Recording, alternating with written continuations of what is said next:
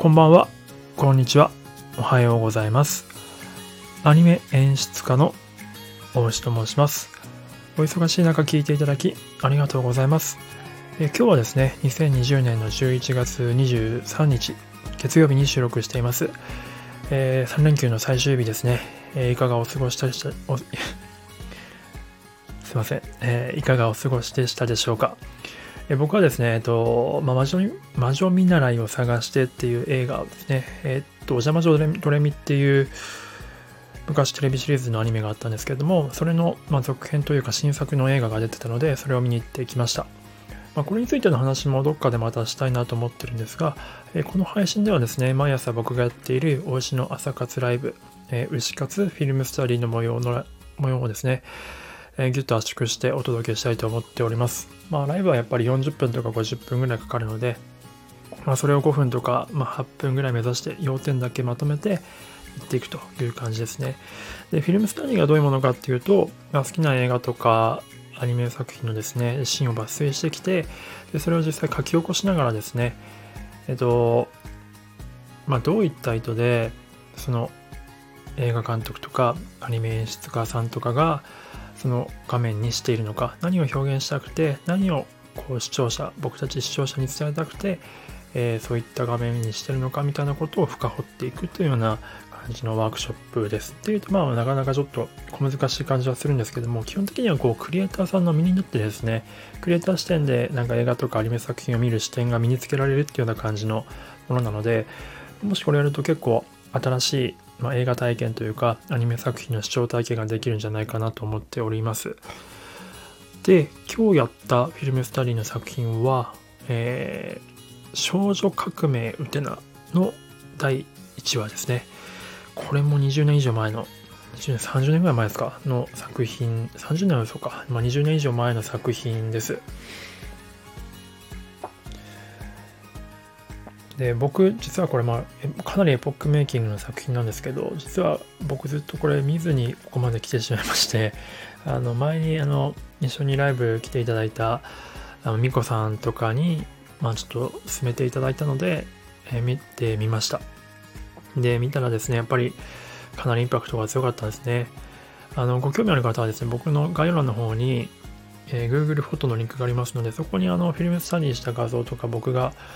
えー書いたものですね。フィルムスタスタディして書いた画像とかが置いてますので、もしよければ、えー見てみてください。で、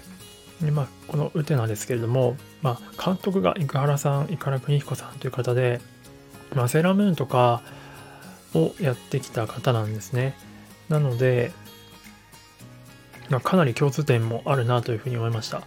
あとはこう、まあ、作品の、まあ、世界観を作るのは美術だってよく言うんですけれども美術ですね、えーセーラームーンの初期のオープニングとかも向田高村さんというすごく影のコントラストの強い、えー光と影をうまく描くとんでもない方がデザインしてらっしゃったんですけどもこのウテナの方もですね小林七郎さんというですねこれまた大巨匠でしてまあやっぱこの方たち本当影の使い方が思いっきりいいんですよねやっぱり。コントラストすごくバッキッとつけてですねなんかすごく刺激的な絵を作られますね。まあすごく絵画って感じがします。まあそんな世界観の中のウテナなんですけれども、まあ、今回ピックアップしたのはですね第1話のちょっと情報量が多すぎて全部言うのちょっとしんどいかったんですよ。情報量多すぎて。なので今回は、えー、とテーマとしては主人公の登場を描く際のシーンの表現っていうのはどういうものかっていうふうな話をしたいと思います。えーま具体的に言うと、ウテナの場合はですね、えーま学園の、えーまあそのウテナたちが住んでる街がこういうものっていうのを何かとかこう、どんどんどんどん見せていって、学園を映して、学園の校門を映して、そして校内を映して、えーで、ウテナのシーン、ウテナが来るシーンを描くんですけど、まず足元ですね。ウテナの顔じゃなくて足元を映し、そして、えーと俯瞰でですね、えーとすごく引き絵のロングショットでウテナが歩いてくるのを、えー撮ります。その後また足元を映して足元から徐々にこうパンナップカメラを上げていってやっと顔が見えるところまでカメラを収めてウテナが顔を上げるっていう感じでかなりカットを積むんですよ。でまあ、やっぱ主人公の登場シーンとかっていうのはこういう風なパターンが多くてこれはあのよくですねあの実写の映画の方なんですけどあのアルフレッド・ヒッチコックっていう、まあ、超大巨匠が、まあ、いるんですけれども彼がですね定本映画術っていう本であと言語化してるんですが、えー、こういった、えー、と場面とかキャラクターを紹介する際にこの映画ってこういうものですみたいなことを紹介する際にですねよく使う手法として、えー、最大から最小へっていうような言い方をするんですね。つまり、えー、っと概要からまずは入っていって徐々に徐々にディティールディティールディティールって入っていって一番最後に一番濃いディティールの部分を見せていく。まあ、一番濃いディティールの部分っていうのはこの場合で言うと主人公の顔っていう表情っていうことになると思うんですが、まあ、なのでそれに従ってここの、えーと、ウテナの登場シーンも書かれてます。あの街の前景から入っていって徐々に徐々にそのカメラがその前景から学園の中に入っていき学園から校舎の中に入っていきでウテナの顔じゃなくて足元を映してでやっとこう視聴者が見たい欲が高まってくるわけじゃないですか。この足元は誰なんだろうみたいな感じでこのこの作品の主人公は誰なんだろうみたいな無意識的な欲求が高まっていたところでやっと顔を見せるっていうような感じの、うんと、ワークになってるんですね。なので、まあ、ウテナってすごくこう、他にもね、やっぱジェンダーの話とか、人種的な話とか、いっぱい 話さなきゃいけないこといっぱいあるんですけど、あの、でね、すごくその先進的な、この時代、まあ、20年以上前にそんな今の、ね、最もホットなワードというか、ホットな話題のそのジェンダーとか、性あの性とか、えっ、ー、と、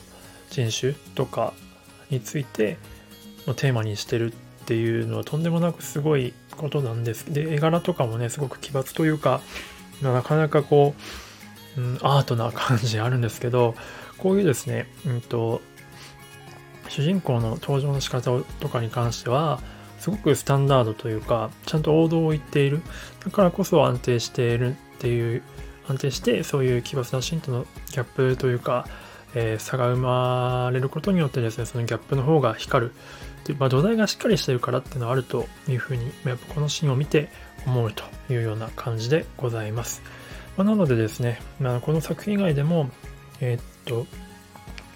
主人公の初登場シーンとか、ポスキャラの初登場シーンとかっていうのは、どういう風に描いてるんだろうってことを注目して、今後アニメとか見ていただけると、非常に面白いんじゃないかなというふうに思います。というお話でした。興味ある方はですね、あの、また明日もちょっと、明日はですね、ちょっとまた別のテーマみたいなのに関して話したいと思うので、あの、朝8時からライブやっておりますので、もしよければお越しください。はい。では、最後まで聞いていただいてありがとうございました。ではまた。